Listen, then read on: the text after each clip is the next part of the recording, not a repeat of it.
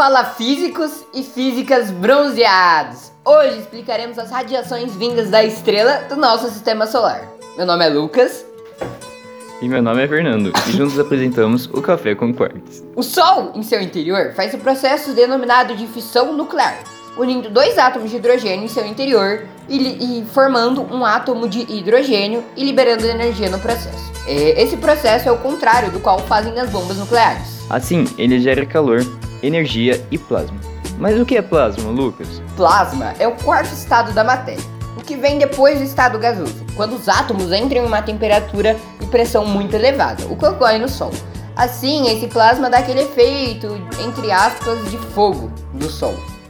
Essa fundição de átomos, que fazem com que eles liberem energia, é responsável pela liberação de radiações eletromagnéticas, entre elas os raios UV, que são os raios ultravioletas, os raios infravermelhos e o espectro de luz visível.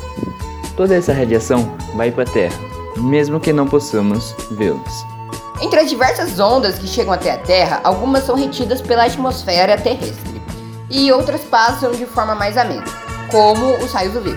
Assim, basicamente, quando o espectro da luz azul, o comprimento de onda mais curto da, do espectro da luz visível, passa entre as moléculas da atmosfera, ela se dispersa mais, dando a coloração azulada desse lindo céu azul de cada dia. Ao menos que você esteja em um dia de eclipse em São Paulo, porque provavelmente vai estar chovendo ou vai estar bem nublado. Se vocês não são inscritos no nosso canal, se inscrevam lá no YouTube, nos acompanhem pelo Spotify, pelo Amazon Music e vamos continuar. Agora vamos partir para uma radiação que possui comprimentos de onda mais longos que a da luz visível, ou seja, o infravermelho o qual explicamos bastante no episódio de como funciona o microondas. Então, se você não viu esse episódio, corre lá para ver. Esses raios infravermelhos passam pela atmosfera e são retidos por meio das nuvens do vapor de água, que são ótimos em absorver a radiação infravermelha e manter a Terra aquecida, especialmente durante a noite. Então, galera, basicamente estamos dentro de um forno de microondas ou enrolados em papel alumínio. É, e se vocês não sabiam dessa, o alumínio a parte espelhada do papel alumínio, porque ele tem duas partes, uma fusca e uma espelhada. A parte espelhada fica para dentro do alimento a ser assado ou enfim. Porque a parte espelhada reflete os raios infravermelhos e aquecem essa comida e é responsável por guardar calor. O mesmo princípio das garrafas térmicas, já que a propagação do calor se deriva de ondas eletromagnéticas. Mas existe outra preocupação a respeito das radiações que radiam essa linda bola azul que chamamos de lar. Quer dizer, o Elon Musk chama isso de Marte. Os raios ultravioletas, que como explicamos no episódio de radioatividade, são ionizantes. Se você não viu o episódio de radioatividade, é, corre lá pra ver porque tá Elson demais. Fizemos diversos episódios falando sobre radioatividade e faço agora as palavras de Etebilu as minhas. Busquem conhecimento. Então assistam Quarkflix, que é de graça, 0800 for free. Correm lá! Então, pessoal, retomando o que o Lucas estava falando antes de falar, nessas balbúrdias dele, a radiação, a, os raios ultravioletas é, é uma radiação ionizante, ou seja, ela arranca elétrons de um átomo.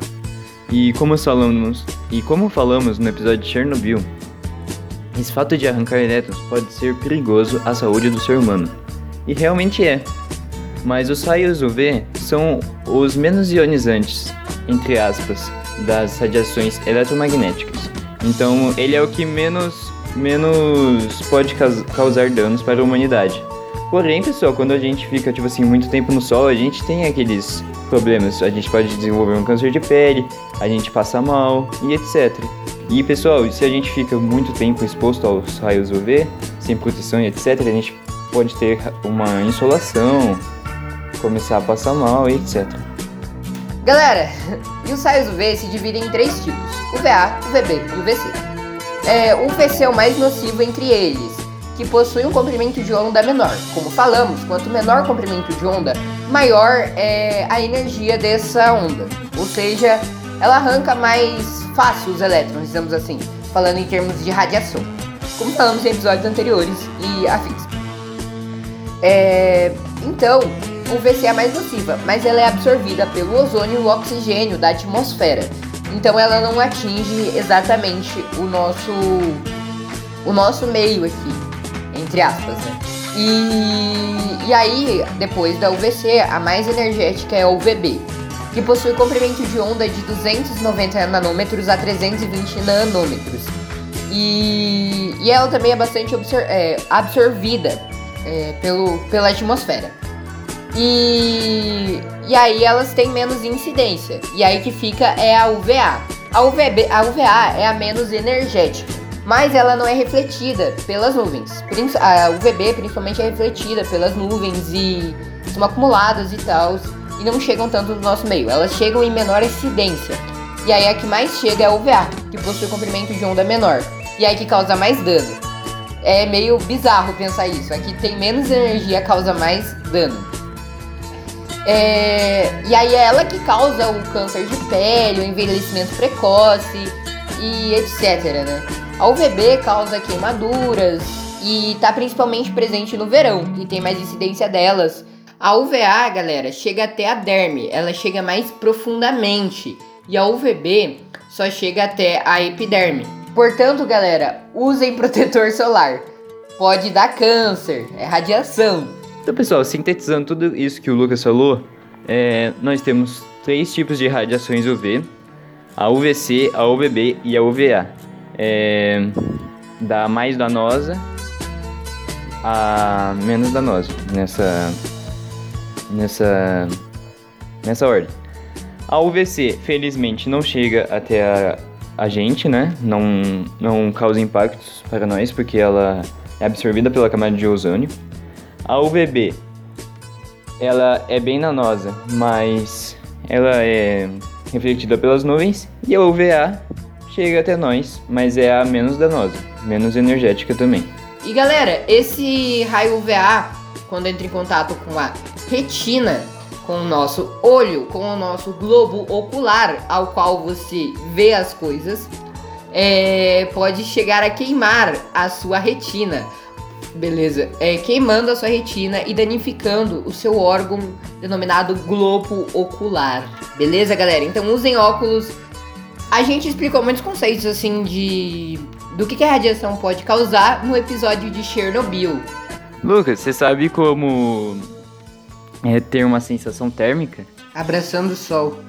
Cara, essa piada foi de rachar. E galera, esse foi o episódio de hoje.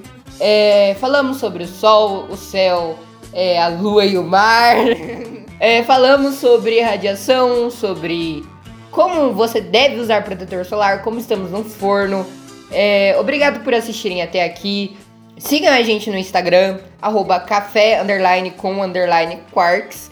Inscreva no nosso canal no YouTube, siga nossa playlist no Spotify. Curta esse vídeo. Muito obrigado. E até a próxima, pessoal. Então foi isso, pessoal. Muito obrigado pela audiência. E até a próxima. Falou!